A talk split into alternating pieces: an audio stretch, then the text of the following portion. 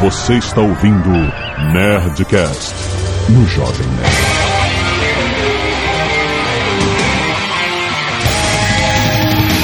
Landa, landa, landa, nerds! Aquele show todo do Jovem Nerd e eu não sei nada! Aqui é Diogo Prado do blog MBB Nikenkai e eu ajudei o Goku a fazer a Genkidama. Olha aí. Aqui é o Juba, ou Juliano Pessilli, do site J-Wave, de cultura pop, nerd e japonesa, ou Shura Sawaka, pelo poder de Shura. Sim, eu precisava fazer essa piada. Caraca, excelente piada. Eu sou o Paulo, do blog do Graveheart, e eu não conheci o Outro Mundo por querer. Foi sem querer? Aqui é o Azagal e eu não vou falar sobre bestialismo, necrofilia, que isso? homossexualismo ou incesto. Não tem nada que anime não cubra, né, cara? Sim, Nerd, muito bem. Estamos aqui enfrentando as barreiras para fazer mais um Nerdcast sobre anime, meu filho. Tem muitos fãs de anime que escutam o Jovem Nerd. A gente não fala muito de anime, porque a gente não sabe nada. O último Nerdcast que a gente fez foi lá, 28, alguma coisa. E a galera que gosta de anime odiou. Por que será, né? Então a gente tava devendo. A gente foi no Twitter perguntar quem é que seria legal participar do Nerdcast de anime. E vocês três estão aqui graças ao Twitter. Então a culpa não é minha. Lavo minhas mãos, posso falar. Ferrou, né, cara? Ferrou. Já era, já era. Nós vamos falar sobre a explosão do anime no Brasil. O que aconteceu no final dos anos 80 e início dos anos 90 que mudou, abriu as portas para a cultura japonesa no nosso país tupiniquim, certo? Depois dos e-mails. Canelada.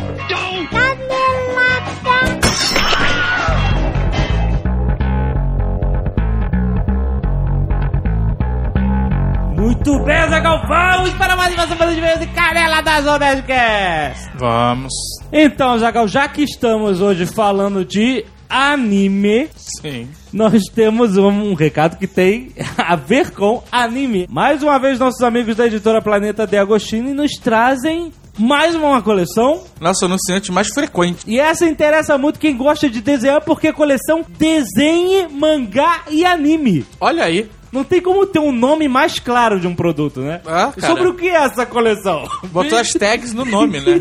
Exatamente. Muito bom. Você que gosta de desenhar, que quer aprender, que quer ser melhor cada vez, que quer, quer desenvolver a sua técnica de mangá ou anime. Mesmo que seja mangá ou anime, né, cara? Exato. Você pode dar um telefonema pro Fábio Abu, que ele ensina.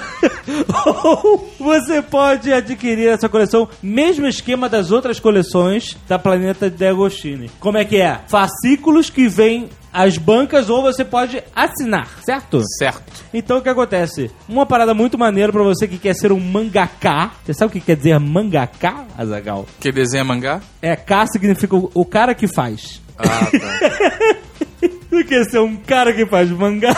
Você vai receber em cada fascículo não só, não só uma revista que tem vários macetes, como aprender e tal, mas como você vai receber lápis, lápis de cor, pincel, todas as ferramentas que você precisa da Faber-Castell, olha que maneiro. Olha. Pra você desenhar. E olha que maneiro, no segundo fascículo, você ganha aquele boneco de madeira. Sabe qual é? De mais ou menos Articulado. um palmo e meio que você coloca em várias. articulado, que você coloca em várias posições. Maneiríssimo. Cara, eu lembro que quando eu tava começando a fazer desenho industrial, eu sempre queria comprar aquele boneco, ia sempre na papelaria e, porra, vou comprar esse boneco pra poder desenhar melhor, pra aprender melhor as poses e tal. E sempre achava caro. Eu sempre, ah, não, não vou comprar muito caro e tal. Acabei que eu nunca comprei o boneco. E esse você ganha no segundo fascículo. Olha que maneiro, cara. Porra, irado, hein? Irado, né? A planta de Agostinho é sempre com produtos de qualidade. Mas é verdade, cara. verdade, é porque cara. não tem outra forma de falar isso. Não, mas é verdade. Lembrando que o primeiro fascículo custa R$ 4,99, preço promocional. O segundo custa R$ 24,99 e segue com esse preço até o final. São 60 edições, muito maneiro. Ele é quinzenal até a edição 11 e semanal daí em diante. Isso é ótimo porque você não vai ficar precisando esperar anos pra aprender a desenhar exato. mangá, né? É verdade, é verdade. Clique aí no link do post, vá direto pro site da Planeta de Agostini pra você saber como você pode assinar, qual é a melhor forma de comprar, etc. Muito maneiro, coleção desenho, mangá e anime. planetadeagostini.com.br Aproveitando, vale avisar que nosso querido amigo, autor de best-seller, e amigo de Paulo Coelho, Eduardo Spor E Paladino agora. e Paladino, vai estar dando autógrafos em Joinville, Floripa e Balneário de Camboriú. Olha só que beleza. Isso, entre os dias 30 de março e 1 de abril, você entre lá no filosofianerd.blogspot.com, já está na hora de você comprar seu próprio domínio. e lá você pega as informações para poder ver, pegar seu autógrafo e dar um abraço ao nosso querido Paladino. Isso, ou vai aí no post, tem um link direto pra lá, tá? Isso aí. Ok. Mais um recado legal para os nerds que gostam de desafiar a mente. Desafiar a mente? Exatamente. desafiar a sua própria mente pulsante. Olha aí. Lá na Campus Party esse ano, a gente teve um concurso lá de três dias que a galera ficava indo de lá pra cá dentro da Campus Party, caçando enigmas. E eles tinham que no final descobrir a combinação de um cofre e quando eles abriam, tinha lá um i7. O cara que abriu o cofre ganhou o i7. E foi maneiro porque não foi moleza, né? Não, não. galera- não foi o primeiro cara que chegou e abriu o cofre. Não, é, tinha uma galera que achava que tinha combinação e não tinha, né? Era um negócio bem maneiro de dedução, eu tinha que usar a cabeça mesmo. Foi foda. E aí, a Intel expandiu agora esse desafio para a internet. Então você não, não precisa estar mais na Campus Party. Qualquer pessoa no Brasil pode participar através do hot site deles. É o desafio Intel Geek Guru. Olha aí. Você vai ser um geek guru, certo? Guru Geek na É tradução. o Guru Geek. Tradução livre. Mas, mas o site é geekguru.com.br. Você vai lá, se cadastra, e aí são várias fases. Já começou o jogo, hein? Você já tá atrasado, se você não sabia. Mas dá tempo. Dá tempo, por quê? São várias fases de enigmas de quebrar-cabeça. Só que dessa vez são três premiados. Ah, As três primeiras pessoas que fecharem a última fase certo. vão ganhar um Intel Core i7 de segunda geração, meu irmão. Olha aí. Não é qualquer computadorzinho, não. Não é computadorzinho de lan house, não, meu querido. é um i7 de segunda geração. Você vai ganhar um computador da Intel, cara. Sabe o que é isso? O desafio é maneiro por si só. Só de você desafiar sua mente e a maneira como você se sente recompensado por ter fechado aquela fase, porra, é muito maneiro. Então, o desafio tá bem no meio, mas você ainda tem chance de começar e aí você se igualar com o resto e chegar na última fase de igual pra igual e ainda tem chance de ser o primeiro. Então vai lá, geekguru.com.br, se cadastra, entra nesse desafio, desafia a sua mente nerd. Excelente. O cara que isso é um cara nerd. cara. então vai lá.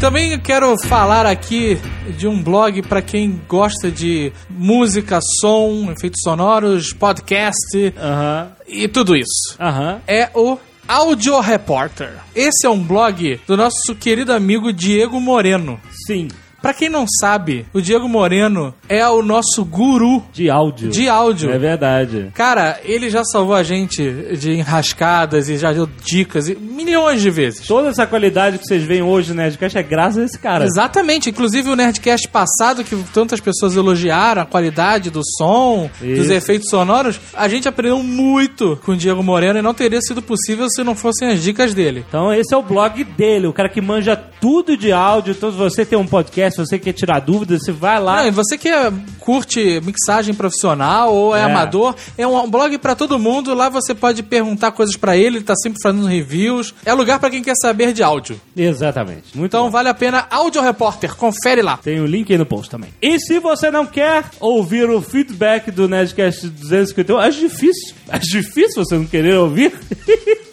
Afinal, foi tão falado. Pule para 21 minutos e 0 segundos. Tirei 20 no dado. Matei o Goblin do Paladino. E vamos lá, Zagal, recorde de comentários.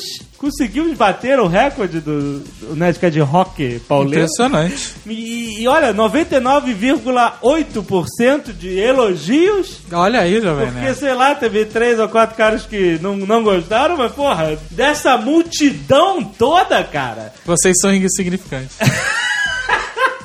Cara, como a gente adorou fazer, gravar, editar. Foi uma maratona edição. A gente ficou quinta e sexta se mesclaram num dia só. A gente ficou direto aqui editando, né? Acho que foi o ar super atrasado. É um programa que a gente queria ter feito há muito tempo. Muitos anos a gente, né, Zagal, a gente falava assim, porra, vamos gravar. O que a gente faz? A gente chama todo mundo, aluga um estúdio, grava na mesa, mas será que vai dar certo? Será que não vai dar certo? Por Skype acho que nunca vai dar certo. E acabou que deu certo por Skype. Exatamente. Não era pra ter sido, mas foi. Porque na verdade a gente ia fazer um programa diferente. É, a gente ia falar sobre RPG, mas com umas pitadinhas, umas encenaçõezinhas, né? Só que a gente começou a gravar e tava tão maneiro que a gente falou: ah, vamos fazer tudo de RPG. Tudo, exato. Temos que agradecer também ao nosso querido anunciante Dragon Age. Que tornou o programa possível pra quem odeia anunciantes. Olha aí. É, exato. Não porque- teria acontecido. E aí o negócio foi evoluindo e na hora, pum, virou uma grande aventura de RPG que muita gente perguntou, a Zagal tem dúvida, muito perguntou, vocês vão fazer mais? Sim. Sim, vamos fazer mais. E não vai demorar um ano. Não, não vai ser uma vez por ano, não. vai ser mais vezes. Não vai ser todo mês, Não, como não muita vai. gente tá pedindo. Não tem data marcada. Exato. Agora, em 2011 ainda vão ter alguns episódios. Isso, a gente gostou pra caramba de fazer, foi maneiro poder jogar RPG. O Eduardo Expor, quando a gente terminou de gravar, falou: Porra, deu maior vontade de jogar RPG. Você tá maluco, cara? A gente acabou de jogar, porra. Exatamente. E vai rolar mais porque foi, foi muito maneiro. Então aguardem. Aguarde. Novas aventuras deste grupo trapalhado. Puta que pariu. Bom, então, como era de se esperar, muitos, muito material, ilustradores, montagem, Photoshop, tudo que animações, nego fez tudo, ficou muito empolgado em produzir material gráfico sobre a, a nossa aventura no Nerdcast 251. Na verdade, eu esperava um pouco mais. que isso, cara? Ah, Olha isso aqui, cara. Não, mas eu esperava mais. Ah, que isso. Mas Veio muita coisa, mas eu esperava mais. Então vocês ainda podem mandar se quiserem. As coisas que são mais trabalhosas podem ainda estar sendo feitas. Exato. Não dá pra falar o de todo mundo, mas todos estão no post. Vamos só destacar alguns que foram os mais legais. Exato, porque tem bastante, você pode ver um por um aí. É, o Lucas Coelho enviou o Doppelganger da Zagal como Rogério, é uma montagem Assustadora. É meio que no momento da transformação, né? tenebrosa. Que coisa horrorosa. Ele cara. tá, ele tá ainda entre, entre Azagal e virando Rogéria, né? É algo meio bizarro. ah, exatamente. Victor, o estivador, manda o desenho da tocha mágica de Eduardo Spor. Exato, que ele fala que, que queria acender a tocha só um pouquinho. Pode usar essa tocha mágica. Caio Iô manda uma gif do monstro Rogéria. Já virou um monstro, coitado. GIF animado, olha só. Até Muito bom. teve, muito bom, cara. Márcio Castro envia a sua Vai Nessa Paladino. do Tucano em forma de morcego. Feldon em forma de morcego. Temos também uma ilustra irada de Igor Noronha. Desenhou a cena do combate com o dragão vermelho. Épico, ficou foda. Eu, na verdade, não sei o tamanho do dragão vermelho. Eu fiquei meio confuso. Eu falei, cara, gigantesco. Ele não morreu meio fácil, assim, pra ser um dragão Porque você, vocês não tinham level pra enfrentar o dragão e eu tive que dar uns itens mágicos mamatas pra vocês, ué. Tá, tá. É, então. o martelo era poderosíssimo, como eu disse. Aí, em vez de ficar todo mundo é, corajoso lá com, com o Bárbaro, ficou todo mundo correu e tomou breath. Olha só. o meu personagem era um ladrão. Eu fiz o que se espera de um ladrão. Se fosse um anão, Ah, estaria com Ah, segurando o martelo nos culhões do dragão, tá cara. certo. E teve, teve gente falando que eu fui um mestre muito bonzinho, que eu quis aplacar a briga entre o personagem do Paladino e o personagem da Zagal com o fantasma lá, né? Mas uma coisa que vocês. Até o Tucano eh, levantou a hipótese na hora. Como é que vocês sabem se era o fantasma mesmo? Ou se era o ventriloquismo do ladrão que tava fingindo lá? Tanto que depois que eles foram buscar a cabeça lá, o fantasma não falou nada. o que será que aconteceu? Eu não sei de nada. Além de todas essas ilustras, eu queria mais, podem continuar mandando. Temos uma animação do Gaveteiro. Isso. O fez- filho, o filho perdido do Gaveta, será? fez correndo lá uma animação do Nerdcast 251 sobre o paladino que não acerta ninguém. Clica aí no post você dar uma olhada. E por último, os ouvintes sugerem ferramentas e sites para quem quer jogar RPG. Tem uma lista aí no post, vários RPG Online, Fantasy Grounds, rrpg.com.br. Vocês cliquem aí e explorem. Muita gente, Azagal, Ficou na pilha. ficou na pilha e nunca tinha jogado, mas ficou na pilha de jogar RPG. Então, porra, muito legal. Eu vou falar pra vocês que se vocês estão na pilha de jogar, Ah, não conheço as ferramentas, então não sei como são, mas elas não são necessárias.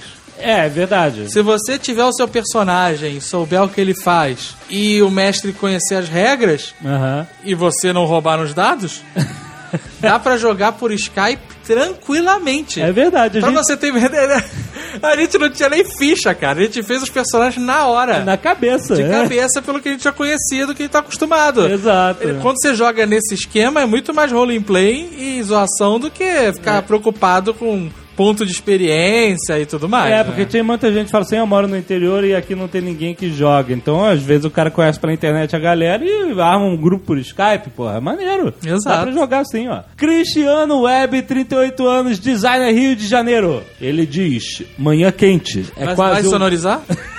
Ele quer, vamos, vamos sonorizar isso? Manhã quente. É quase outono, mas o calor ainda domina o meu quarto. Acordo sobressaltado com respiração ofegante por causa de um pesadelo. Abro os olhos e ainda com dificuldade vejo a silhueta do rosto de minha mulher olhando para mim. Ela está falando algo que não consigo entender o que é. Ainda ouço a voz de uma outra mulher em apuros que grita o meu nome desesperadamente no meu sonho. Sua voz agora se mistura com a da minha mulher e aos poucos não consigo mais ouvir seus gritos. Quando finalmente consigo entender que minha esposa está dizendo, noto um ar de preocupação nos seus olhos. E enfim ouço: Heathcliff, Heathcliff, acorde! Você está bem? Ela pergunta. Não se preocupe, foi só um sonho. Você está acordado agora. Alguns segundos de silêncio depois, percebo que estou no meu quarto e que tudo realmente foi um sonho. Porém, um sonho que parecia ser muito real. Agora, 38 séculos depois, mais precisamente em, março de 2011, ouço um programa de áudio conhecido como podcast fala sobre um jogo chamado RPG e percebo que o sonho de outrora, na verdade, era uma vida anterior que tive em outra encarnação e por causa disso tive certeza que essa era a chave para a minha vida, a aventura. Que, meio doido é esse, cara?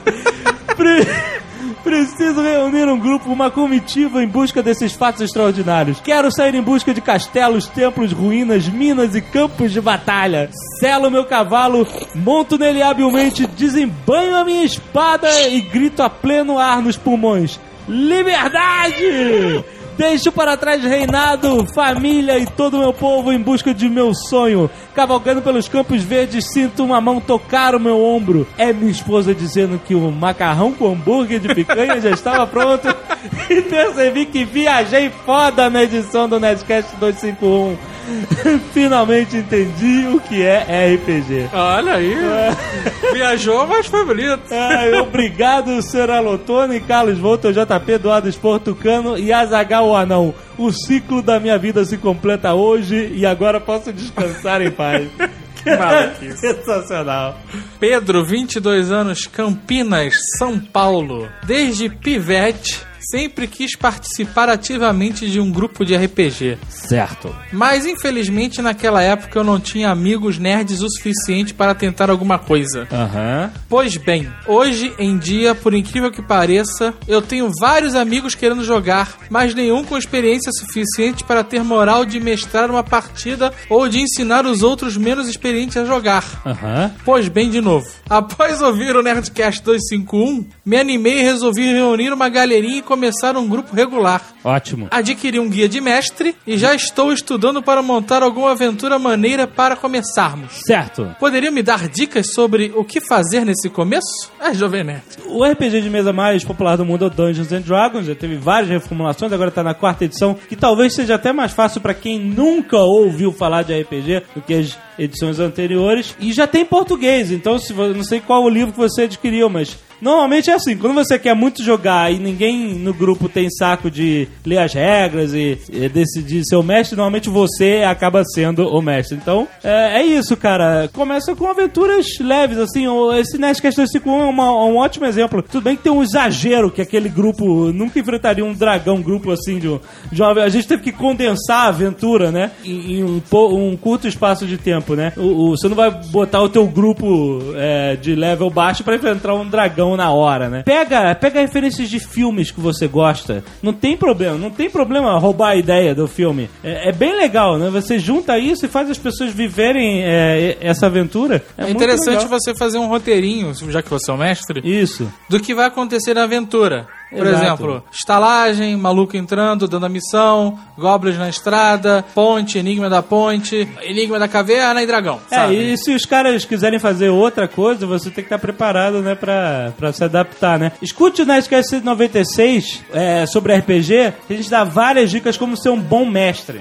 Tenho certeza que você vai, vai ajudar pra caramba você e todo mundo que quiser jogar, começar a jogar RPG. Se você quiser comprar algum livro, tem, tem aí o link do seu Saraiva. Boa, Zagal! Dungeons and Dragons, Excelente. quarta edição, manda ver. Olha, muito bom. Por último, Gustavo Henrique Parreiras, sem idade sem cidade, falou o seguinte: Baixei o Nerdcast 251 e fui andando pra pousada aqui perto de onde, onde eu tava, a um quilômetro e meio de distância. Sozinho e no escuro. Caraca, que porra bizarra, cara. Ué, o cara tá no interior, cara. Tu tá, foi de férias numa pousada? Quando de repente tomo um puta susto com um barulho de cavalaria. Tirei os fones assustados e percebi. Esse Nerdcast tá real demais. Excelente. Bom, cara, em breve, em breve, aguardem, teremos mais Nerdcast de RPG.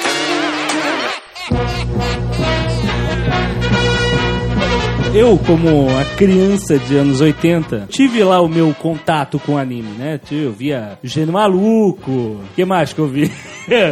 Patrulha Estelar. Patrulha Estelar era bom. Pirata do Espaço era excelente. Exatamente. Qual é o que da Yamato? Patrulha Estelar. Vai ter um filme japonês agora que promete. Não, já saiu no, no, no Japão. Já saiu no Japão, a gente não sabe de nada aqui.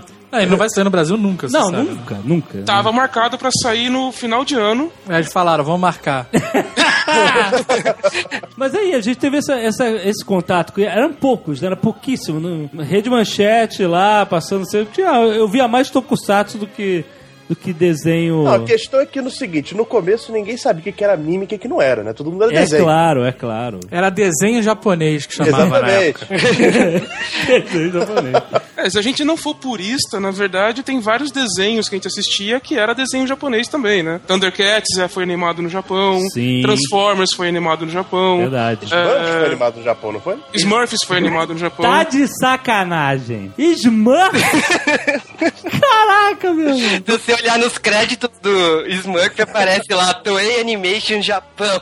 Caraca, mano. No começo da década de 80, ainda não tinha todo esse boom do- dos animes. Mesmo no Japão, eles tinham que pro- produzir para os Estados Unidos. No caso do, dos Smurfs, no caso do Thundercats e tal, eram empresas de animação, né, obedecendo um briefing de cliente americano, né? Não era um anime. Não era um anime, exato. Era um, produto americano É. feito no Japão. Mas tinha características de anime. Smurf não, cara, só Thundercats. É. Thundercats, Transformers, Comandos em Ação. No caso de Thundercats e Transformers, são consideradas produções nipo-americanas, né? Então, Aham. os roteiros ficavam na mão dos americanos e todo o resto, né, animação e tal, ficava na mão dos japoneses. Vamos falar assim rapidamente, só, só pra gente mencionar é, as origens desse anime que a gente conhece hoje, desse estilo de animação que é, conquistou o mundo. Osamu Tezuka. Osamu Tezuka, o deus do mangá. Osamu Tezuka, na verdade, ele, fez o primeiro anime pra TV. Foi o Tetsuzan Atom, um Astro Boy. Ah, Astro Boy. Ah, ele conhece, Zagal. O que passou aqui foi o menino biônico, o pessoal confunde. É. o Astro- Sim, sim. No- no- o Astro Boy mesmo não chegou a passar no Brasil. Tem um garoto que não tem pé, esse é o Astro Boy. O Astro Boy é que tem sunguinha preta e verde. Isso. Esse é o Astro Boy. E tem aquele cabelo estranho, né? Isso que o cara do Black Eyed Peas tá usando agora. Do Astro Boy. Tá fazendo cosplay de é Astro o Astro Black, né, do Black Astro. Black. O Tezuka ele queria fazer uma animação. Ele já era um cara conhecido nos mangás, mas ele queria partir pra alguma outra coisa. A animação naquela época era muito caro. A emissora não queria bancar, ele tinha Aham. que tirar do próprio bolso, ele gastou tudo que ele tinha, que ele não tinha, e ainda não tinha conseguido terminar um episódio, né? Ele leiloou a casa dele, ele colocou a casa dele Pô, à meu venda pra poder terminar o Ele desenho. deve, ele deve ter vendido o corpo dele. Ele não tinha dinheiro pra nada. Fazer Ele- mangá naquela época não dava dinheiro. Era pela paixão mesmo, entendeu? Hoje em dia não dá também, né? Vocês sabem. Não, hoje dá. Não, dá. Quem Dá, faz o dá. desenho, o escravinho que fica ali Ah, desenhando. não, o escravo Ah, não. não. Mas é que tá. Não, o autor principal ganha muito dinheiro. Ele ganha em, em né? Tipo, venda de bonequinhos. Então o Tezuka ele não tinha dinheiro pra nada, a emissora não ia bancar. É aí que ele teve um instalo, ele teve uma ideia, entrar em contato com as criadoras de boneco, licenciadores e tudo mais e falar: olha, dá um dinheiro agora, mediante algum, quando lançar o desenho, você vai poder vender os bonecos, você já vai ter os direitos de vender os bonecos. Você não vai precisar pagar royalties. Royalties, ô maluco. Que royalties? É. royalties. você não precisava pagar depois que o desenho estivesse fazendo sucesso. Você pagava uma parte pequena. Se fizesse sucesso, beleza. Se não fizesse, você investiu pouco, você teve um prejuízo pequeno. E ele conseguiu todo o dinheiro para fazer o desenho. Só que daquele jeito, tipo, ele tinha que economizar ao máximo. E foi essa economia que acabou criando muito do que é o estilo anime hoje em dia. É, que é o estilo de fazer uma animação parada. Mas é, eu acho é, é uma boa solução pra baratear o custo. Por isso que tem tanto, né? Você não vai gastar o que o americano gasta na animação de 20 minutos, vai fazer 200 episódios lá de Dragon Ball Z, né? Com todo mundo parado, um pan da direita pra esquerda, você pega três frames de boca e troca eles e você bota 4 minutos de diálogo assim, cara. É, Sim. hoje não é mais assim, mas... Não, eu sei. É, Hoje hoje você é- tem animação digital, hoje você tem É. outras técnicas, mas Sim, sim. até a década de 90, pelo menos, eles continuavam usando essas técnicas que o Tezuka criou. Aham. O principal dos anos 90 é as animações chaves de golpes. Tudo era a mesma animação e era reutilizada várias e várias vezes. Mas o He-Man também, ele tinha a animação da transformação, beleza, até aí tudo bem. Tinha a animação dele correndo de lado, virando a cintura pros dois lados pra olhar. Tinha animação dele batendo na pedra. Você tinha. Cara, e os caras repetiam isso a exaustão em todos os He-Man, na verdade, tinha cinco frames. né? Exatamente. Eles iam cara. repetindo, assim. Repetia tudo, cara. Pelo menos era animado. Ah, cara, vai.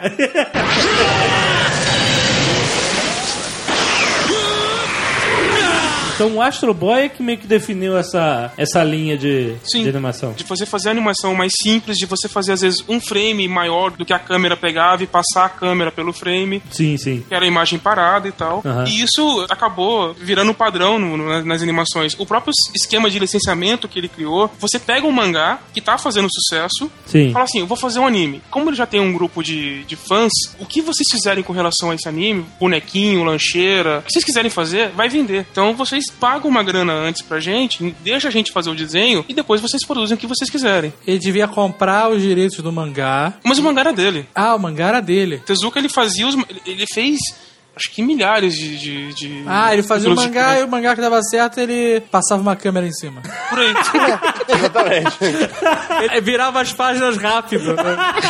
O que o Tezuka fez é a ideia do os produtos já chegar na loja duas semanas antes do desenho estrear. Quando a série passava na televisão, aliás, os comerciais já estavam passando, a criança já podia ir na loja comprar. Ele foi um gênio nos mangás, ele foi um gênio na animação, mas ele também foi um gênio de marketing. marketing. Até Astro Boy, a ideia de fazer uma animação seriada pra TV era considerado loucura no Japão. Que até então a animação só existia nos cinemas. Você ia no cinema ver uma um episódio de 30 minutos e tal. Isso aí o Tezuka mudou e em seguida veio diversas produtoras atrás. Veio a Tatsunoko com Speed Racer, a Toei começou a fazer séries também. Então começou a surgir produtora a rodo, começou uma expansão na animação japonesa que foi acarretar até os anos 80, quando começou a nascer séries, gêneros, públicos diferentes assim na televisão japonesa.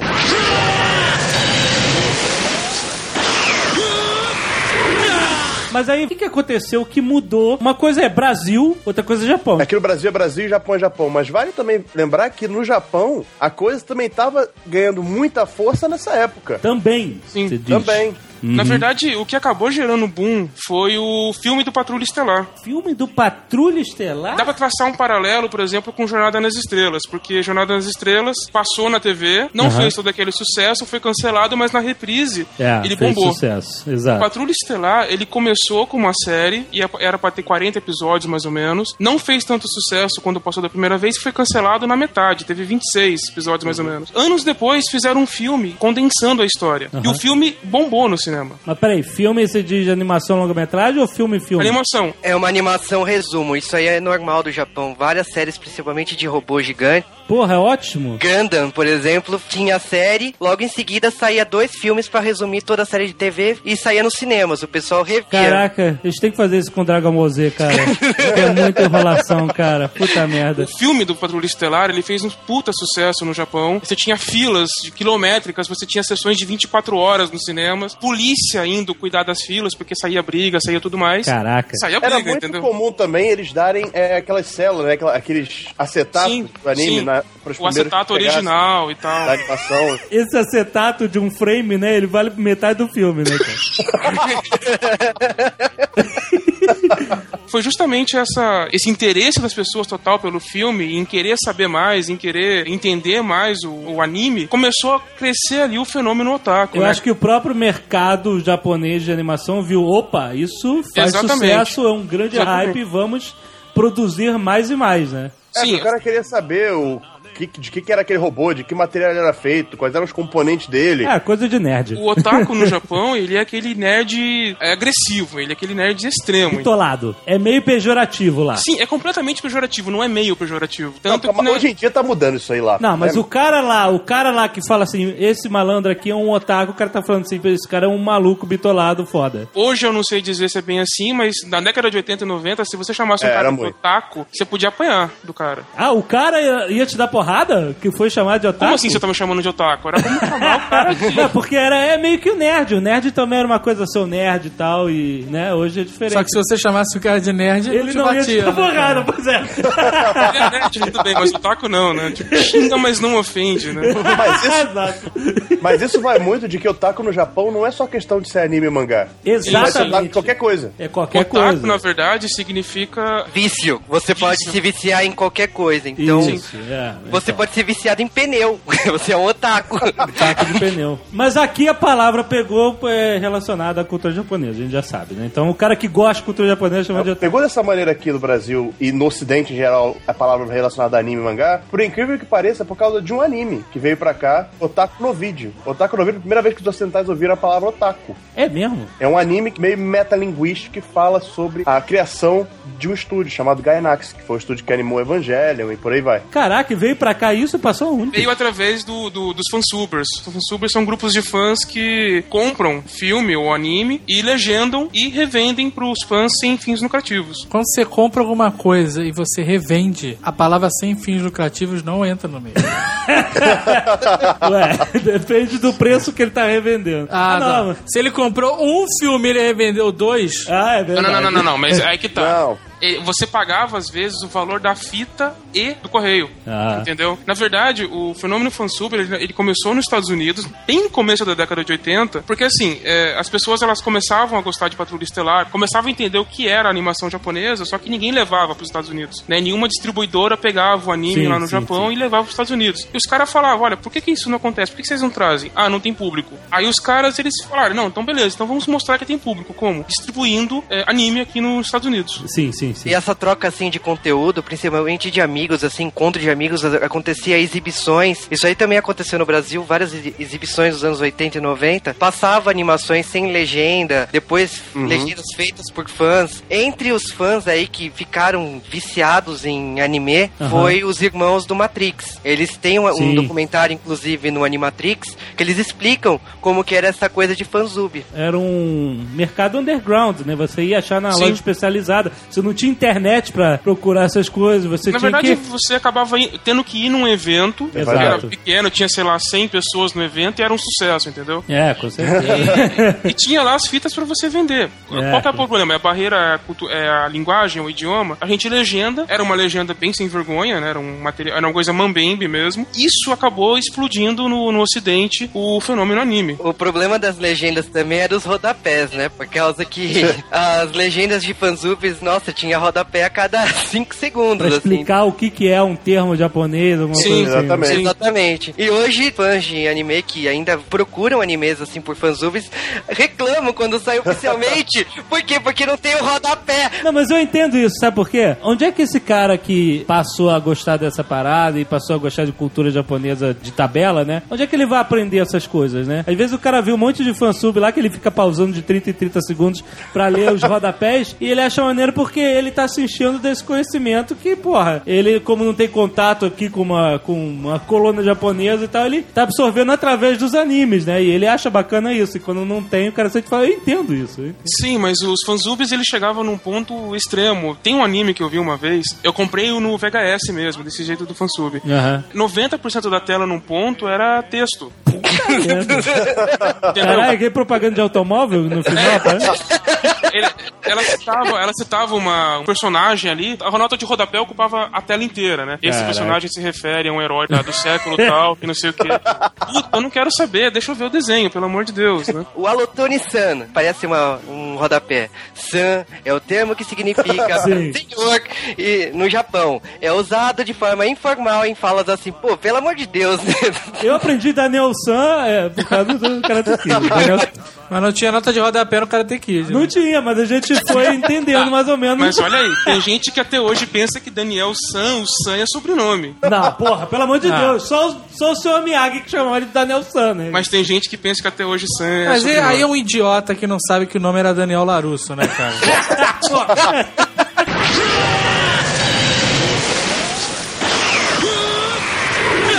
Mas pra vocês verem como uma coisa era meio underground mesmo, quando eu comecei a ver animes, mas na década de 90, eu era bem novo ainda, meu pai não queria comprar as fitas pra mim. Justo. Apoio totalmente. Ele sabia o que tava fazendo, né? Tem a falta de caráter se comprar essas fitas. Deveria ter ouvido. Cara. Tinha um amigo meu que ele viajava muito nos Estados Unidos, ele trazia muita fita. Aham. Então eu vi Gundam pela primeira vez por fita VHS e em inglês. Então Aham. aí, modo do meu pai não querer comprar as fitas brasileiras, a minha mãe adorava, porque eu tava lendo em inglês, ela achava lindo. Ah, legal. Eu Não entendia metade do anime na época, mas era interessante, era legal. Não, ainda mais Gundam, né? Por quê? Gundam é um anime de, de robôs, de mechas, de Eu robôs lembro, eu gigantes. vi alguma coisa de Gundam, sim. Eu não faço ideia do que vocês estão falando. Robôs que viram um aviões. Não, não, não, não, não. Não? É, Viu não, como não. o Jovem Nerd só finge que sabe? Porra, cara, eu- o que eu lembro de Gundam era isso. Eram naves que viravam robôs. Não, não, isso é, isso é Macross. Não, isso é o Yamato. Não, isso é Macross. Macross também, é verdade. Macross eram as naves que saíam também viravam robôs, é isso? Isso, eram naves que viravam robôs. Peraí, mas, mas no, no, no Patrulha Estelar não tinham naves que viravam robôs também? Mas no Macross tinha um navio gigante. Não. Esse é uma Não, seu Yamato, O maluco. Macross tinha que viravam robôs lá e tinham música no fundo. Sempre se resumia numa música de amor. Não tinha um desses que a Terra tinha se fudido e tava enfrentando alienígenas gigantes? Foi em 900 animes que fala sobre isso. Não. Vou refazer a pergunta. Não tinha um que tinha um navio e alienígenas gigantes e aviões que se transformam em robôs Você misturou dois com- desenhos, você tá misturando dois desenhos. Não tô, cara. Existia um só que vocês não conhecem. Puta que pariu. Qual é? Macross Yamato.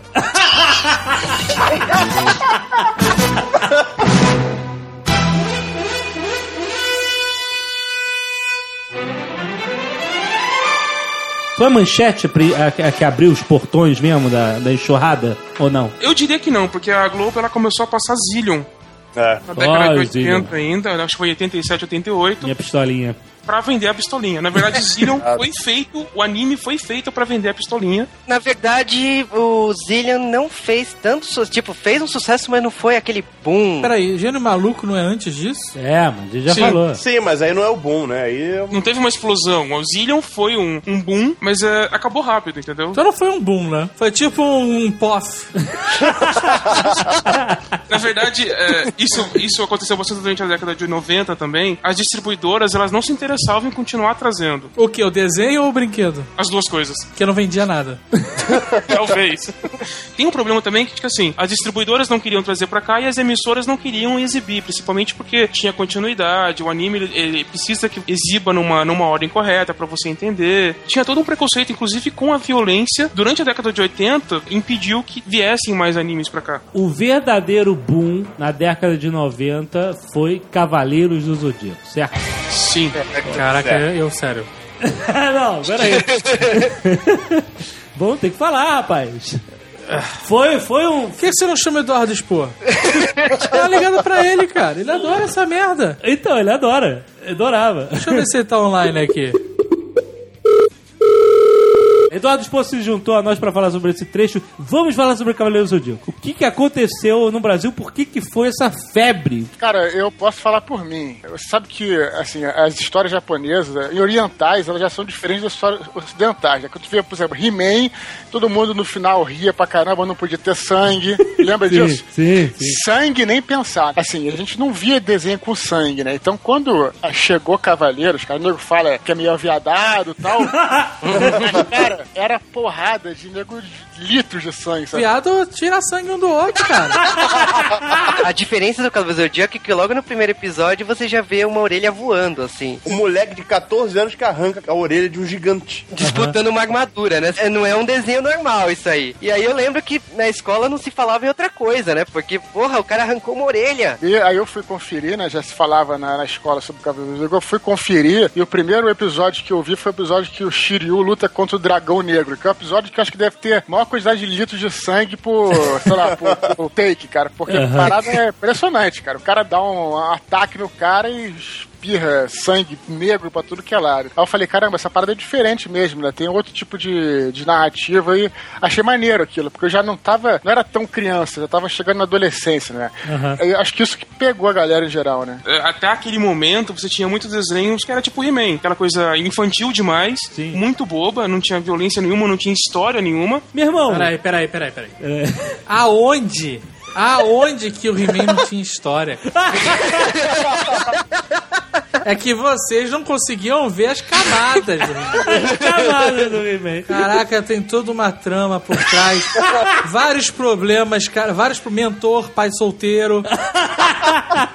Puta, A vários feiticeira que não problemas. podia falar que é a mãe da Tila, né? Exato, É, porra, cara. olha aí. Dramática, parada. Mas olha só, mas eu entendi o que ele tá querendo dizer. Porra, cara, meu irmão, tinha desenho do Rambo, cara. A parada mais violenta do cinema e tava lá o Rambo, dava tiro, batia no helicóptero, o nego O desenho do. Conan era idiota, cara. É, o- Conan. os co- comandos em ação, o nego tinha que atirar com laser, porque não podia atirar com tiro. Não, e o desenho do Robocop, por exemplo? Nossa, cara, vai, pelo O amor Cavaleiro de Deus. Zodíaco ele pegou uma faixa que era de garotos, principalmente, de 12 até 18 anos, sei lá, que viam desenho e Sim. falava, cara, isso é muito infantil.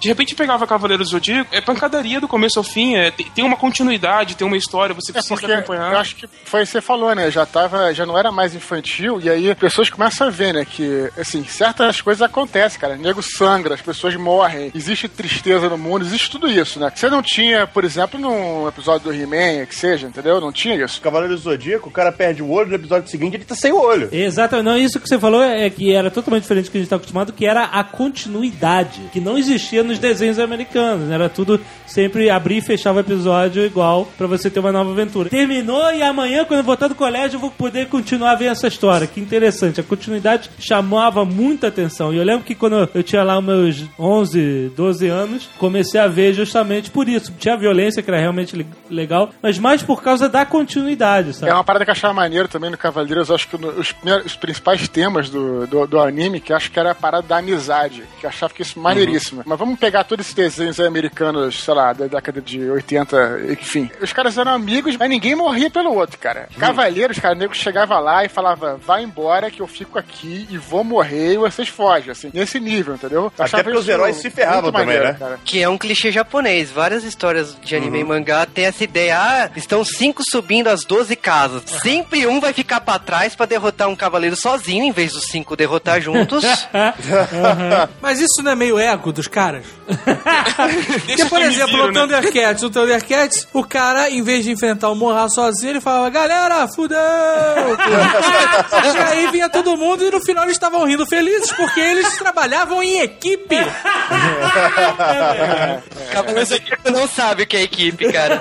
Aí Mas o cara isso- chega assim, vamos subir as 12 whatevers, aí vamos lá. Aí chega no, sei lá, o terceiro degrau, o cara, eu vou ficar aqui, vou enfrentar o Cavaleiro Preto. O cara, não, não, a gente fica e te ajuda. Ele, Não, não, não, não. Podem continuar, eu vou enfrentar ele morrer aqui sozinho pra cravar meu nome na história. É egoísmo e ego isso, cara. Mas nesse caso tinha o senso de urgência que se eles não chegassem 12 horas lá, a Atena ia morrer. Não, mas cara, eu vou te ensinar uma coisa. A Manchete ensinou que Cavaleiro Zodíaco, as 12 casas viraram 36, porque nunca a gente viu as 12 casas na sequência. Aham. Sempre passava uma, entrava reprise. Sempre entrava uma casa nova, reprise. Ou eles faziam fora de ordem, né? Porra, é foda, né, cara? Isso que é foda, ser distribuidoras que eu não tô nem Eu aí. não tô entendendo, o Jovenete falou que o que chamou a atenção nele, o Cavaleiro Zodíaco, foi a, a continuidade. Continuidade ah, só no Japão. No Não, Brasil não, nada mas- passava na sequência. Peraí, mas você. Não, peraí, tinha alguma sequência sim. Passava na sequência, mas depois de um certo tempo você tinha uma reprise. A A primeira exibição parou no, no- na, na Casa de Leão, aí voltaram tudo, durou uns seis meses, aí depois voltaram tudo de novo. Depois foram começar a passar os episódios inéditos mesmo, né? Mas aí, eu, eu vou te dizer que eu abandonei rápido o Cavaleiros porque eu não vi 12 casas, não vi porra nenhuma. Eu vi a continuidade de alguns episódios e tal e achava maneiro. Porque o cara chegava, ah, encontrou um malandro, vou lutar com ele. Aí ficava pensando, Ah, eu acho isso. que eu vou lutar com ele. É insuportável. Dá uma arma pra esse garoto, muito cara. forte. O poder dele é muito alto. Dá uma macro 45 na mão desse cara. Aí o outro fala assim: Shiryu não sabe que eu estou preparado para enfrentar o seu poder. Espere só ele fazer. Aí eu, ô meu irmão, vambora, vambora, que eu tô aqui esperando. sabe? Aí eu não tinha muito saco.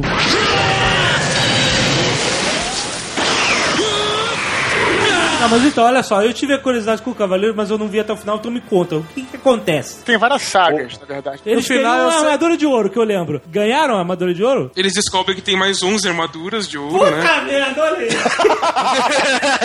Quando o Seiya conseguiu a armadura de ouro, ele soube que era só mais uma. É isso que é foda. Perde todo o valor aquela única armadura de ouro. Ele conseguiu a armadura de bronze. Ele Mas peraí, ninguém conseguiu a de ouro? O mais engraçado é que você tá confuso, Alexandre, com muita gente se confundiu, porque tem vários erros de tradução. Sim. É, eu acho que foi traduzido a partir. A primeira versão foi dublada a partir do espanhol. Teve uma confusão dessa. Essa armadura que você se refere, que era a armadura que o Seiya tava tentando pegar, né, era a armadura de Pegasus, no caso. O nego falava, a armadura de ouro de Pegasus. E não era, era de bronze. É mesmo? É, é, tipo, era meio confuso. Eita ferro, então o cara não tava atrás da armadura de ouro. Então ele conseguiu a Zagal de bronze que ele queria. Bom pra ele. Tem umas coisas engraçadas do Cavaleiro Zodíaco, né? Pra quem é fã. Todo mundo tinha mania de grandeza, todos os cavaleiros. Então, todos os cavaleiros eram os mais próximos do mestre. Do mais fraco ao mais forte. Eles falavam, ah, eu sou o cavaleiro mais forte, minha armadura é indestrutível. Na verdade, nem era nada, né? Depois você vai vendo que tinha muitos mais degraus acima. Então, Não, isso era engraçado, né? Porque eles começaram no de Ares, aí o Ares já falou: olha, vocês vão pra casa de touro. Touro é o cavaleiro mais forte que existe entre todos os doze. Passaram. Gêmeos é o cavaleiro mais forte que existe entre todos os São dois, né, cara? Passaram. Câncer é o cavaleiro mais forte que existe entre todos.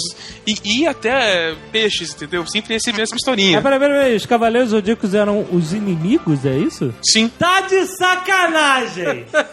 Você Mas é- está de sacanagem! É importante comentar isso também que isso veio com os animes, né? Nem sempre o vilão é um cara mau. Ah, sim, verdade. Aquela história, o background dele faz com que ele precise vencer os heróis. Essa questão maniqueísta ela é mais ocidental, né? O que tinha, na verdade, o que tem no, no Oriente é mais a questão da honra, né? Da parada do cara, do cara ser honrado. Essa saga que eles estão falando é a saga das 12 casas, que é a primeira saga clássica, né? Basicamente a história é o seguinte, né? Tem um, o santuário onde tem os cavaleiros lá, onde são treinados os cavaleiros, fica na Grécia, e tem um mestre do santuário, né? Ele é dominado, substituído por outro cara, não é isso? É o irmão dele, né? Que toma o lugar Não, dele. o Cavaleiro de Gêmeos matou ele e tomou o lugar dele. É. Só que o Cavaleiro de Gêmeos, ele era bipolar, ele tinha dupla personalidade. Ora, bola. Olha aí. Só que muitos cavaleiros estão defendendo o santuário não sabem disso. Os cavaleiros de bronze, que seriam os heróis, saberiam disso e estão invadindo pra chegar. E que isso aqui eles têm que passar pelas casas pra chegar ao mestre, entendeu? Quem é fã de cavaleiros vai concordar. A parada toda, os cavaleiros de, de ouro eram pra ser os caras mais poderosos do universo. Alguns passaram as casas, alguns eles nem venceram. Tipo, os caras fizeram disputa, ou, ou sei lá, nem venceram. Passaram na mamata, conseguiram lá fazer as paradas. Aí depois que acabou isso, pra ter outra saga, os caras inventaram cavaleiros mais poderosos que o de ouro. Eu falei, pô, é sacanagem. Mesmo né, o problema do Dragon Ball Z. Mesmo É. problema. É, é Mesmo foda, cara. Tu já enfrentou o cara mais forte do universo, acabou, meu irmão. Não... Esse título só vale pro ocidente, É porque verdade. Cavaleiro do Zodíaco Exatamente. é, é América e Europa, porque o É título... Santo Seiya lá, né? Exatamente, nada Eu a ver. que, eu acho que eles querem dizer Cavaleiros do Zodíaco como uma coisa genérica, como os Cavaleiros das Estrelas, porque as, estrelas, as constelações Entendi. que dão os poderes a eles, né? Eles são Entendi. patronos das, das constelações. É Qual o por aí. nome em japonês? Senseiya, É, Que significa? o Santos de Bronze. Olha só. E é o nome do cara, né? Seiya. Não, isso aí é trocadilho japonês, ele sempre tem isso. Ah, tipo, Sempre, O sempre. Seiya é o principal, o Cavaleiro de Pegasus, certo? É o herói, é o herói. É o herói. Por que que todo mundo odeia ele? Porque ele é burro.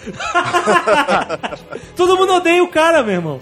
E o cara é o principal. Que merda é essa? Todo mundo odeia o cara porque o cara, ele muitas vezes ele toma porrada e os amigos que são mais fortes vão lá ajudar ele e fazem uma parada aqui no Cavaleiro do Zodíaco tem que chama-se ressonância. Ah. Que eles usam todos os cosmos deles, as energias dele pra dar força pro cara. E o famoso vai ceia, Sim, sim. falavam, né? Aí o cara, o cara renasce e vai pra porrada, né? Mas Ué, mas olha só, o Lion também apanhava, chamava os amigos, aí ficava tudo bem, e eu achava o Lion maneiro, porra. É, mas o porque- Sei é diferente, cara. Não é igual. Ele é viadinho, né? Morra ceia, seu viadinho. todo personagem do Cavaleiro tem uma viadagem. Bom que você reconhece.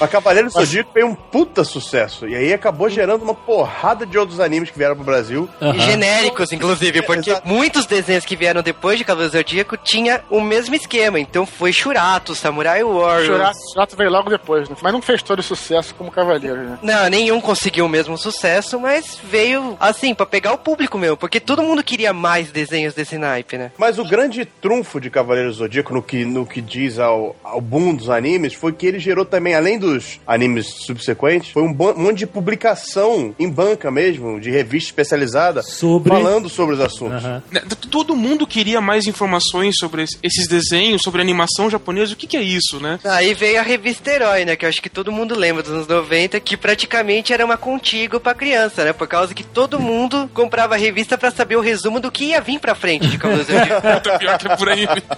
A parte mais engraçada dessa época é que a Manchete tava ganhando tanto assim de audiência com Cavaleiros que passava compilação no domingo à noite. Domingo Olha. à noite estava o melhor da semana. Mas e aí, não teve protesto esse negócio da violência, que não... Puta, que diferença. Foi isso que estragou tudo, cara, porque hoje passar anime na TV é essa desgraça, né? É tudo são, os, são os mesmos idiotas que dizem que as crianças não podem brincar de- com arma de fogo, senão vão virar bandidos. Com armas de fogo, eu não aconselho. Com réplicas, eu não vejo problema nenhum. É, na verdade, os pais achavam que se você fica vendo um desenho onde as pessoas dão porrada, você vai sair dando porrada também na vida real. No caso dos Cavaleiros do Zodíaco, eu acho que a porrada é o que menos preocupava os pais, cara. Mas é, falando sério aí do Cavaleiro Zodíaco, o problema foi o que veio depois, é que a Manchete começou a comprar desenho japonês à torta direita e esqueceu do seu público. Então, passava Cavaleiro Zodíaco de segunda a quinta, e outros desenhos inclusive, e de sexta-feira passava o bloco S Mangá. E foi no S Mangá que gerou o problema, por causa que o S Mangá eles compravam filmes e animações ovas, né, que é especial pra vídeo, de séries e filmes que tinham uma temática adulta. Então você chegava na sexta-feira, você via robô matando um outro ser e de repente rolava um sexo, assim, no meio do. Mas essa era a rede manchete, mano. 5 e meia da tarde, você chega na escola de repente, opa, que que é isso? Você acha que a manchete estava esquecendo o público. Eu já acho que ela estava tentando acompanhar o público.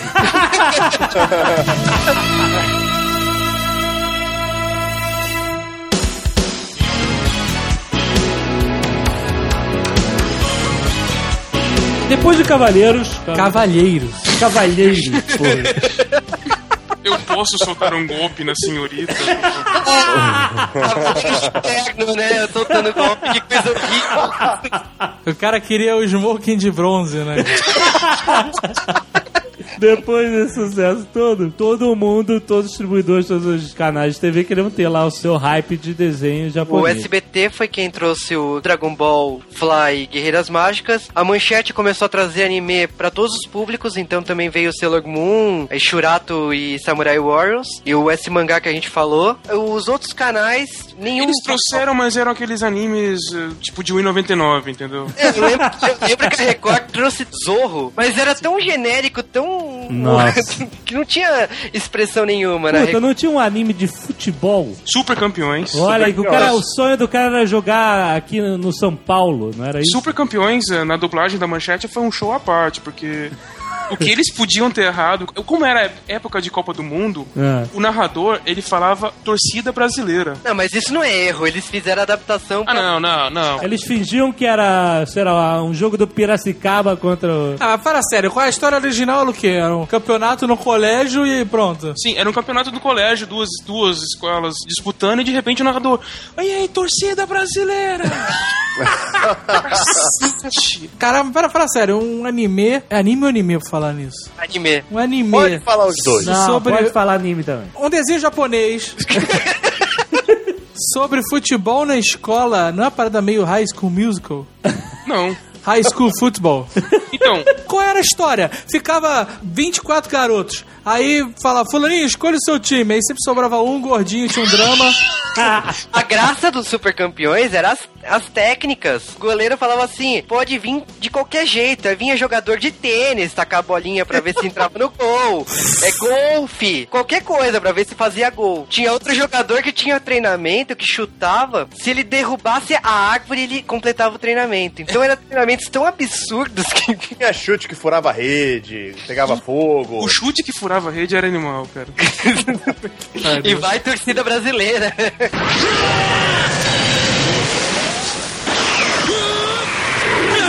O SBT começou a passar Dragon Ball. Do Goku ainda criança, passava É. no sábado de manhã e não fez sucesso. Tipo, o horário era ruim, era exibido fora de, de ordem muitas vezes. Putz, e eles é compraram, foda, né? tipo, 24 episódios, uma coisa muito pequena. 60 episódios, Peraí, cara. peraí, eu, eu não entendo isso, cara. O cara que vai lá e, e compra os direitos de exibição do episódio, ele não recebe uma fita dizendo um, dois, três, quatro. Mas a pessoa que vai exibir, ela não sabe do que se trata. Não é isso, você tá sendo injusto com os profissionais brasileiros. É possível, O cara cara. recebeu as fitas. E Ah. tava escrito 1, 2, 3, 4, até 60 em japonês. Mas o que voltou a fazer um sucesso relativamente parecido com Cavaleiros É. foi Yu Yu Hakusho. O quê? Yu Yu Yu Hakusho. Yu Yu Hakusho? Isso mesmo. Um show de rock de ioiô. É, a tradução é, é uma brincadeira, na verdade, em japonês, mas a tradução seria mais ou menos brincando com espíritos. Olha aí. Peraí, nunca ouvi falar. Yu Yu Hakusho. Não, em português, não tinha o nome em português? Não, Não. não, Yu Yu Hakusho. Sério? Véi, Vocês falam o nome meio rápido, porque parece que vocês têm vergonha do nome da parada. É assim que se fala, é Ryu Yu Hakusho. É, mas não é Yu Yu Hakusho, não, é Yu Yu Yu Hakusho. Yu Yu Yu. Yu Hakusho. Era um anime de porrada, era um anime de, de, de, de ação. O anime Ah. começava com a morte do protagonista, você achava estranho, né, que o Yusuke Urameshi morria no primeiro episódio. Aí ele tem toda uma aventura espiritual pra poder voltar pro mundo dos vivos. Ah. E quando ele volta, ele volta como um detetive espiritual. Como é que é? Ele morre e, tipo, vira uma alma penada no final. Ele volta. Ele não era pra ele morrer. Ah, não- mas nunca ninguém- é, nunca é. Tem um filme assim também com Warren Beatty. Que filme? Que ele morre, ele é jogador de futebol. Sei, sei. O céu pode esperar. Yu Yu Hakusho significa o céu pode esperar. É um remake de porrada, né? Tipo, Ai, ai, cara. Não, ele passou, história- ele passou uns dois meses morto, morto e ninguém achou estranho ele voltar, mas tudo bem. Não, mas é Japão, cara. Que isso? É normal, É, pô. normal, normal. Todo dia acontece isso no Japão. Aí a pessoa fica dois meses morta ali, tipo, Sim. dura. Tem a doença que fica uns dois meses morto no Japão. Mas aí ele vira detetive de espírito? É, ele investiga alguns crimes que ó, demônios vieram fazer na Terra. Então ele começa a investigar casos. Ou o humano que tá aprontando descobriu alguma faceta com o céu. Tipo Constantine. Exatamente. Por aí. Mas é uma coisa mais leve. Até então, todas as séries de porrada, como é que funcionava? Tem um cara mais forte que eu, eu vou ter que treinar, vou ficar mais forte, eu Isso. vou vencer na base do- da força de vontade. Isso. E eu vou ficar mais forte e vou dar um golpe mais forte nele. Resumiu Dragon Ball, né? cara? Sim, Exato. sim, todos os animes de porrada eram mais ou menos assim. E o Yu Hakusho foi o primeiro a falar, não, tem poder, mas é poder usado com estratégia. Não é o mais forte que vai ganhar, é o cara que sabe usar melhor o poder dele de uma forma diferente, aí sim ele consegue vencer. Uma coisa genial de Yu Hakusho quando ele passou aqui era a dublagem. Foi feita por cariocas e eles colocaram brincadeiras, colocaram gírias em português. Eles souberam fazer uma coisa bem humorada. Não, mas você sabe que as gírias do Yu Yu Hakusho foram colocadas porque eles não conseguiam encaixar as frases na boca dos personagens. Então, vamos botar gíria, vamos botar gíria que vai encaixar. Tem o personagem Toguro, né, que entra na saga seguinte, lá Torneio das Trevas. Naquela época era tipo, ah, eu tô maluco, né? Ah, eu Aí tô eles maluco. fizeram, ah, eu É. sou Toguro. Nossa. Nossa, mãe do céu. Rolava um torneio de artes marciais lá entre demônios e pessoas com poderes paranormais. Aham. E tinha esse grande chefe aí da saga que era o Toguro. Ah, eu tô Toguro. virou, uma, virou uma sensação na época. E todo mundo falava na rua. Quem era fã de Yu Hakusho sempre falava isso. Virou a sensação. Na rua de vocês, né, cara? Ah, é criança, cara, criança. Isso aí. Na liberdade, era verão, sensação na liberdade isso. Tu ia ali no Sogo Plaza, não se falava outra coisa.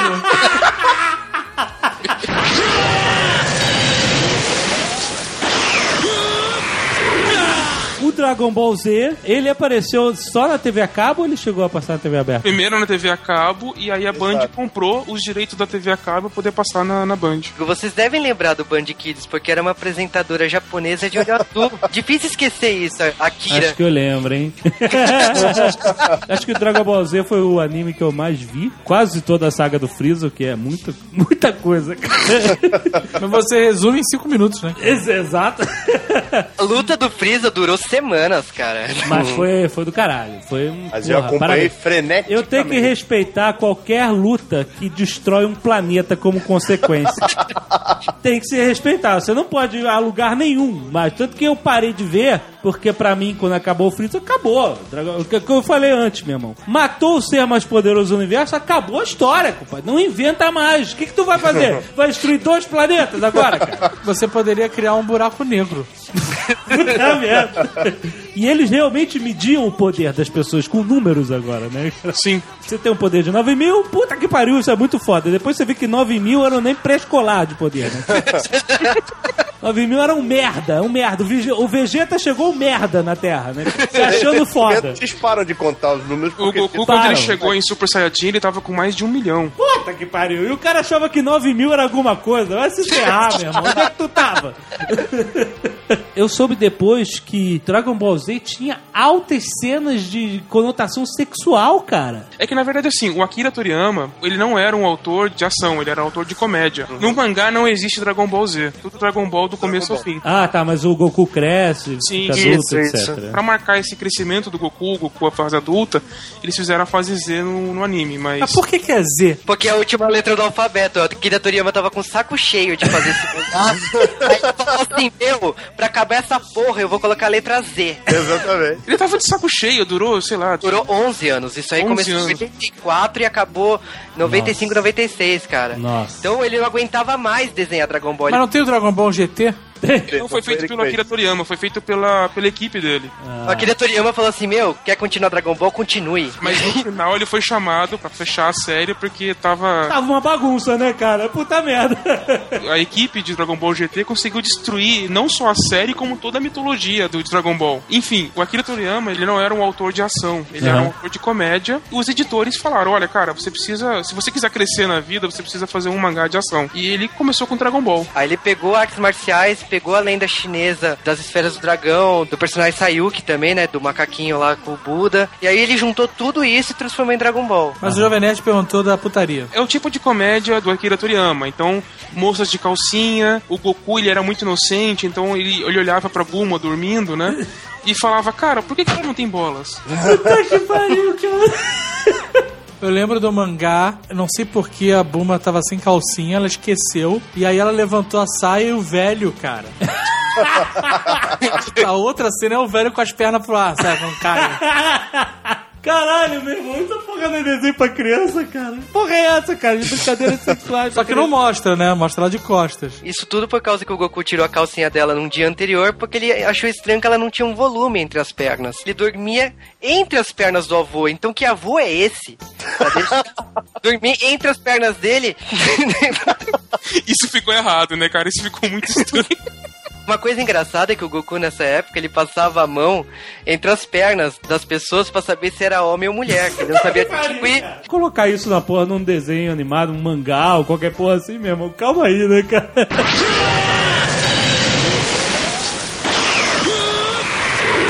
Mas olha só, a gente falou do final do Cavaleiros, agora eu quero saber como é que termina o Dragon Ball. Saber qual o final, porque tem o final de Dragon Ball, o final de Dragon Ball Z e o final de Dragon Ball GT. O final, final. Final, final. Dragon Ball GT, então. A série acaba com o tatataraneto do Goku. Pô, Exatamente. Nossa, mano. Então eles nem sabiam o que, que era mais é, Saiyajin, não sabia nada, entendeu? Tipo, Aham. tanto que você vê as crianças comentando, nossa, você também consegue ficar com o cabelo pra cima. Caraca, olha aí. Isso que é o problema de não ter um Jedi pra ensinar. Eles foram esquecendo, tipo, o que, que é um Saiyajin? Não sei. Aham. É, E- Parece que meu tatatataravô era alguma coisa assim, E o que, que eu não sei. aconteceu com o personagem preferido, Mr. Satan? Morreu. Morreu! não! Mas ele não conseguiu nada na vida, ser reconhecido, Gão. Ele Tá, conseguiu uma cidade com o nome dele. Ah, muito bom. Mas no final da saga Z, quem salva o universo inteiro é o Mr. Satan. É mesmo? A versão oficial, né, você diz, né? Não, não, não, não. Quem salva no final é o Mr. Satan. Goku ficava desesperado pedindo, pelo amor de Deus, levantem as mãos. Ninguém levantou as mãos. Tipo, só os amigos dele. Peraí, levantar a mão pra quê? Fazer Genkidama. Ah, todo mundo podia fazer? Não, na verdade, assim, ele fazia Genkidama, mas a Genkidama é o poder do, da- das pessoas. É, é o por poder- isso que as pessoas, quando estão querendo ser solidárias, fazem. Aquela a levantada de mão que é a Genkidama. Você levanta seus braços pra passar a sua energia pro Goku fazer a Entendi. Genkidama. Boa, Então, boa. quanto mais pessoas levantam as mãos, mais energia e maior a Genkidama, entendeu? Aham. Então, Eu levantei as mãos quando passou Aí ele não tava conseguindo, a galera não tava dando ouvidos pro Goku, e aí? Ele tava pedindo, desesperado, pelo amor de Deus, pessoas de todo o universo me deem seu poder. Ué, onde se- que ele falava isso? Na TV Universal? Não, é, tinha um cara que conseguia ser telepata. Então ele conseguia mandar essa mensagem dele pra todas as pessoas do universo, entendeu? Pô, imagina, tu tá trabalhando, compadre. Levante as mãos, o caralho. Pô, é Não, essa, então. meu irmão? É mais ou menos isso. Na verdade, todo mundo ficava assim, cara, que voz, que idiota é esse? Não vou levantar a mão porra nenhuma que um cara acabou de levantar a mão e ficou fraco. Ah, o cara passava o poder e ficava fraco. Ficava fraco. Então todo mundo, não, não vou levantar a mão. Aham. Aí o Goku, gente, pelo amor de Deus, levanta a mão. Tô, tô- tô me fudendo aqui, né? O Vegeta vai tentar falar, ele é estúpido. Ele, seus burros, levanta essa mão, cacete. E os O caras não. Vegeta era o melhor pra mim, cara. É muito bom, cara. Aí você adivinha, Mr. Satan falou o que aconteceu, todo mundo levantou. Todo mundo- Oh, puta que Ele só, pariu. ele só foi um migué, tipo assim, gente, por que, que vocês não estão ouvindo o meu discípulo? Excelente. Esse é Eu tô aqui lutando contra o Majin Buu, tô aqui me fudendo e meu discípulo tá tentando ajudar e vocês não querem ajudar meu discípulo, por quê? Aí que todo mundo levanta a mão e começa a gritar aquela coisa que você tem que baixar a TV, né? Que é Satan, Satan.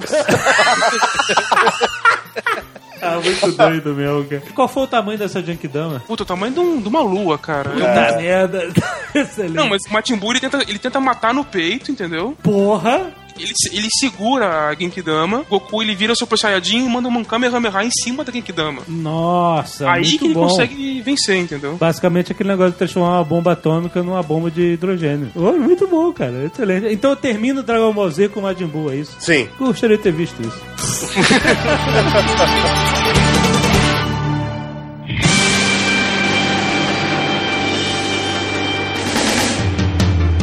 Nada se compara à febre que foi Pokémon. Foi ou não foi? E eu não tô dizendo Brasil, não. Eu tô falando de mundial. Que eles chamavam de um anime que era praticamente um anime comercial, né? Que ele foi feito pra ser o avatar do jogo, que saía pra Game Boy. Eles fizeram um anime pra poder fazer publicidade do jogo. Vocês não se sentem meio traídos com isso? Como assim? Toda vez que eu ouço que algum desenho que eu gostava, não é o caso de Pokémon. Mas sei lá, G.I. Joe ou Transformers foi feito pra vender boneco, eu me sinto usado pra caralho.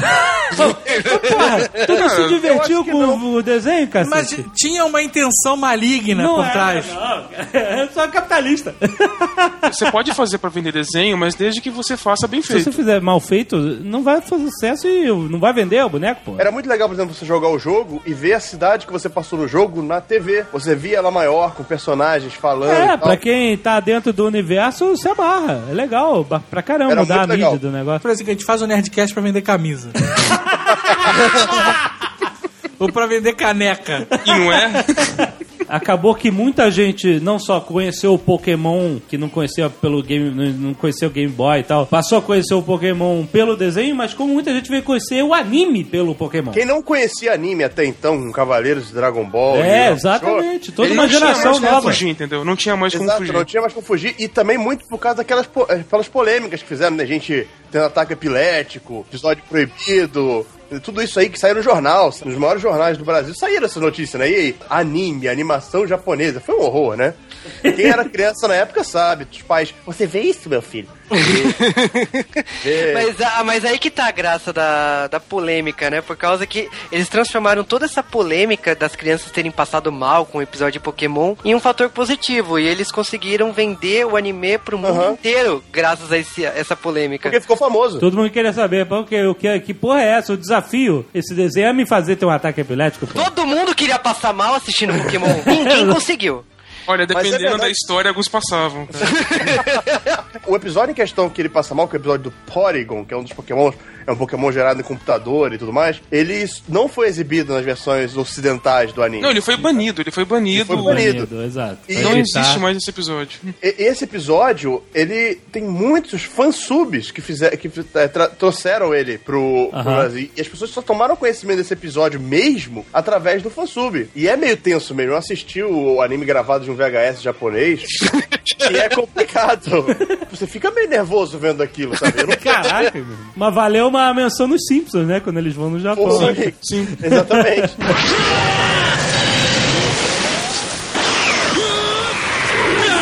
Pokémon. É rinha de galo, entendeu? Caraca, cara, é tudo errado, né? É uma rinha de galo de, de, de monstrinhos. Mas É isso. surgiu porque o autor, o criador do jogo, ele gostava de colecionar insetos e botar eles pra lutar no quintal da casa dele. Insetos pra lutar. É, ele colecionava e botava lá um na cara do outro, botava numa, numa arenazinha e eles ficavam brigando com o outro. Pariu, cara. Ele Um guardava tesouro com uma barata e colocava num vidro lá e falava, tipo, dois homens entram, um homem sai. Pokébolas eram nada menos que pote de vidros. Ele abriu os Exatamente. potes e se enfrentem, vai. E salve quem puder. Caraca, que beleza, hein? A do box, antes de aprender a ler, antes de aprender a escrever e a ler, sabia o nome dos 150 Ah, eu assistia o anime todo dia e ouvia o rap, né? Foi aí que a palavra anime realmente ganhou conotação do Brasil inteiro. Já viu? Entrou pra Sim. Cultura popular. Aí que Aham. a mãe da criança sabia que era anime, a tia, a avó sabia. Aí sim que começou a entrar. Não mais era uma coisa de nicho, uma coisa assim que era, já era difundida por causa que tinha Dragon Ball Yu e tudo mais, mas Aham. agora sim virou parte da cultura popular e aí começou a grande explosão mesmo. Na verdade, a avó, a mãe e a tia não sabiam porra nenhuma. Era tudo desenho. Só né? sabiam que o filho dela queria aquela porra daqueles bonequinhos. Mas ela sabia o que era anime, o nome é anime. Não, não sabia, cara. Ela sabia os bonequinhos. Sabia os bonequinhos. Provavelmente elas entravam na loja perguntando aqueles bonequinhos da televisão. do desenho japonês. e existe até hoje. Existe até Pokémon, hoje. hein? Ixi. Como, cara? Como? Cara, eles vão lançando novos jogos com novos pokémons e o desenho vai mostrando esses novos pokémons. Mas a febre passou. Como Não, não existe? passou não. Não, não passou não. Passou. Pokémon vende muito Não é nem- ainda. não, Não, não, não. Deu uma, deu uma sentada, deu uma sentada ali. Você já não tem 20 mil publicações nas bancas e tal. Olha só, um jogo, um jogo que vende um milhão no final de semana ainda é Sim. uma coisa. Tem... Foi o Pokémon Black e White, né? É. Ele conseguiu Aham. ven- ser o RPG que mais vendeu ano passado. Então, no momento que ele conseguiu isso, ele reacendeu a fama do Ele Pokémon. tava, ele tava esgotado antes de sair na loja, na pré-venda. E aí o Pokémon, com esse sucesso todo, ele estabeleceu com força, não tô dizendo que criou, mas estabeleceu com força esse gênero de desenho de pessoas botando coisas para lutar. no seu lugar, em vez de cair na porrada Sim, logo de uma vez. infelizmente. O que, que veio junto nessa onda? Digimon. Digimon. Digitais. Aí eu, eu lembro que assim. Hein? Que eu... É porque quando o Digimon veio a primeira vez pro Brasil, quem cantava a música de abertura era a Angélica. Digimons digitais. Era essa música que eu fiz a brincadeira. Mas ela não tava errada. E na abertura aparecia ela dançando. Isso que era o, Sim. o mais horrível. Pegaram a abertura original e colocavam a Angélica na frente de um cromo passando. Nossa, que beleza. É, eu lembro que ele começou a fazer sucesso, e aí eu, eu já não. Já não gosto, já era, já era grande e tal, e eu Tu perguntava. gostava, pode falar. Tá, eu, eu, eu, eu, eu, eu. Tu gostava? Fala, cara. Que eu gostava, cara. Assume, criança, normal. Era, era a faculdade já, maluco. Aí, qual o problema? Aí o. Gostava, tinha um Digimon na o- mochila? Eu perguntava. Toma. eu perguntava pro, pra molecada assim, Pô, por que, que você gosta mais de Digimon que Pokémon? Porque eu não consegui entender que Pokémon era aquela febre toda e Digimon parecia uma cópia, né? Ah, Digimon era uma cópia. Não, mas tinha gente que falou que Digimon veio antes do Pokémon e caralho. Não, não, não, não. Então, a Bandai falava que não, que é a empresa que lançou Digimon. Por quê? Porque ela tinha o Tamagotchi e falou que Digimon era a evolução do Tamagotchi. Ah, olha aí. É, porque antes teve do Tamagotchi, disso eu lembro. Por Você isso que lembra? Né? Mas o- a questão que eu acho assim, que as crianças gostavam muito de Digimon que é uma coisa mais visceral, sabe? Assim, era uma. Não, você fala de um jeito visceral, como se Digimon jorrasse sangue pra tudo que ela... É. Não, não, mas chegava bem perto, cara. Os, É, os cara. Digimons morriam, Mas eles não eram digitais? eles eram formatados, pronto. Mas os molequinhos entravam no mundo digital, não Não, eles entravam no mundo. Tipo Tron. Na verdade, o primeiro Digimon eram cinco crianças que foram parar no mundo digital e tava tentando sair. Entrou. Basicamente é isso. É, tipo um basta- Caverna do Dragão. Cada um ganhou um Digimon. Aí que era a sacada legal de, de Digimon. Cada personagem era o clichê básico. Então Ah. você tinha o líder, o corajoso, você tinha o vice-líder que era anti-herói, Aham. você tinha o nerd bobão, você tinha um cara que não tinha confiança nenhuma e por aí vai. A grande sacada foi trabalhar esses clichês de uma forma que você acabasse curtindo, que você não achasse tão ruim assim. É por isso que tu gostava, Jovem. Bicho, porra, você tá maluco, compadre? Caraca, essa- uma papinha de eu perguntava pra garota. Que garotava? Na creche que tu Os trabalhava? amigos da Amanda, meu irmão. Ia na creche, aí, criançada, esse negócio de Digimon, como é que Perguntei é? isso pro Marcelinho, pra tu ter noção. Quem enganar quem? Quem enganar quem? Não viu essa porra, não? Vocês tão malucos? E no Digimon rolava um... Tinha uma mania de pegar, sei lá, solvente e jogar nos painéis de background, né? Porque tinha umas as manchas brancas, dava raiva aquela porra. Não tinha um monte de mancha Não. branca em todos os backgrounds? Eu não lembro. Tinha, não lembro cara. também. Muito ruim. Isso é porque tu não via o Digimon, né? Tá bom. Ele reparava no background, mas Olha só. Tem três especialistas na parada e só tu saca de Digimon aqui, cara. Tu tá brincando comigo. Digimon também tá até hoje. Passa Digimon hoje em dia também. Até Ah, hoje. Não faz tanto sucesso, mas passa. Mas existe até hoje esses filhos desse negócio de, de monstrinhos lutando. Caraca, sabe muito de Digimon.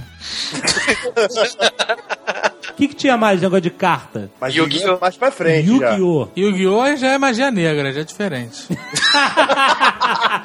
Isso porque a versão que veio pro Brasil é a versão cens- totalmente censurada, que se fosse a versão japonesa, ia ser pior ainda a recepção. Deus, por quê? Na época do Pokémon começou a vir desenhos japoneses adaptados por americanos. Então Pokémon já é um desenho adaptado por americano.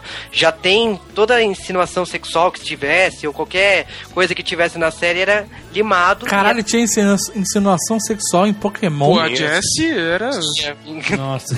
A Jessie andando de mini saia por Eu aí. não vou tirar totalmente a razão dos americanos, não, sabia?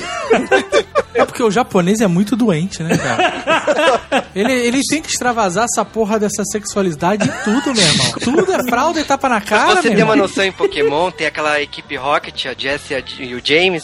O James tem um, é, tem um episódio que tem um, tor- um torneio de biquínis. Ah. E o James, ele coloca peitos falsos e tem, entra no desafio entre as garotas. E, tipo, é um, um cara. Travesti. O mais engraçado é que ele tinha os peitos maiores de todos, né? E ganhou, cara! É claro.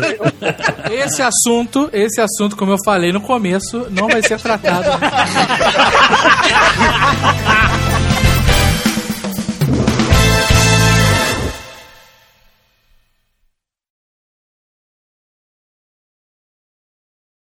No Yamato eles não tinham naves menores? Não, tinham, mas eram naves naves. Não tinham ali inimigos alienígenas gigantes? Não, gigantes não. Eram humanoides normal, só que tinham pele, pele azul. Isso aí, mas eles não eram gigantes? Não.